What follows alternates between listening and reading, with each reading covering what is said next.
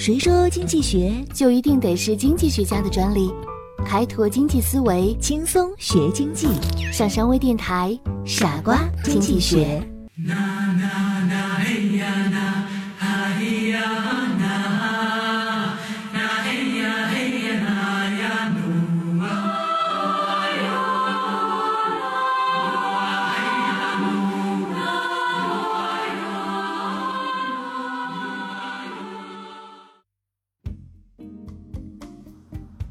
大家好，欢迎收听今天的傻瓜经济学，我是上山。曾经有一个朋友跟我说过，他的做人原则是什么？他的爸爸曾经跟他这样说：只要你在不伤害他人的情况下，做你想做的任何事情。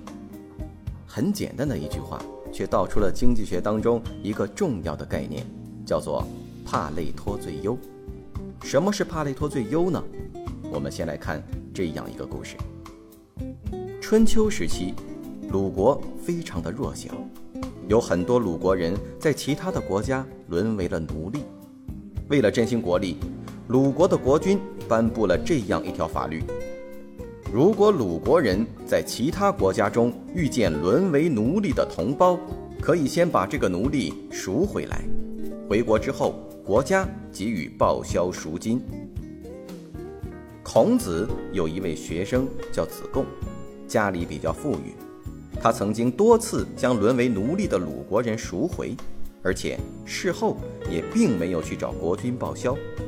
子贡觉得自己是在施行老师的仁，他为此还非常的得意。后来，孔子知道了此事，他批评了子贡。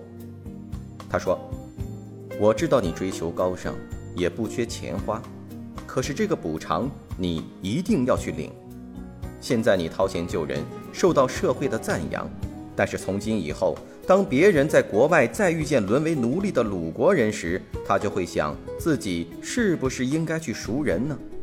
如果赎了人，回国后还去不去找国君要钱呢？不去找国君，自己就会损失一大笔钱；如果去找国君，别人又会拿你来讥笑他。这样一来，他们再看到身为奴隶的鲁国人时，就会装作没有看见。你的行为正好是阻碍解救沦为奴隶的鲁国人的根源。子贡听完老师的话，顿感羞愧。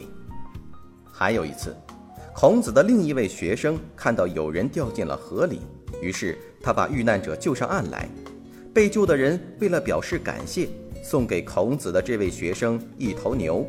学生收下了，孔子对这个学生的行为大加赞赏，因为这会激励更多的人去救人。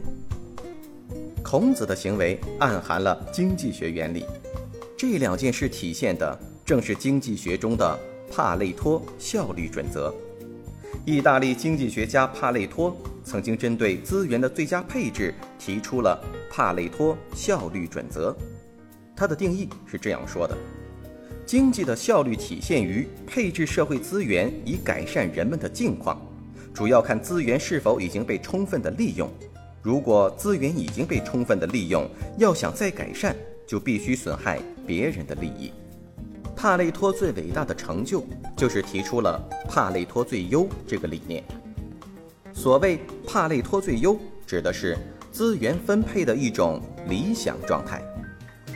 一旦达到了这种理想状态，想要使某些人的处境变好，就必定要使另外某个人的境况变坏。换句话说，就是你的得到是以他人的失去为代价的。在某种意义上，我们可以认为，帕累托最优是一个兼顾公平与效率的理想王国。相反，如果还可以在不损害他人的情况下改善某个人的处境，我们就可以认为资源尚未被充分利用，这时就没有实现帕累托最优。根据帕累托的说法，如果社会资源的配置已经达到任何调整都不可能在不使其他人情况变坏的情况下使任何一个人情况变得更好，那么这种资源配置的状况就是最佳的，是最有效率的。如果没有达到这种状态，即任何的重新调整而使某个人的境况变好的，而不使其他任何一个人的情况变坏，那么就说明这种资源配置的状况不是最佳的，是缺乏效率的。孔子批评子贡的原因，正是在于鲁国原有的制度其实已经发挥出很好的效果了，人们开始积极地赎回沦为奴隶的同胞。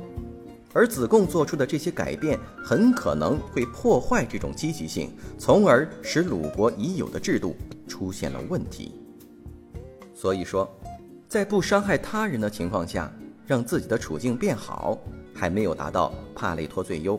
而你所在的环境已经产生了帕累托最优，那么就不要轻易的去打破现有的规则。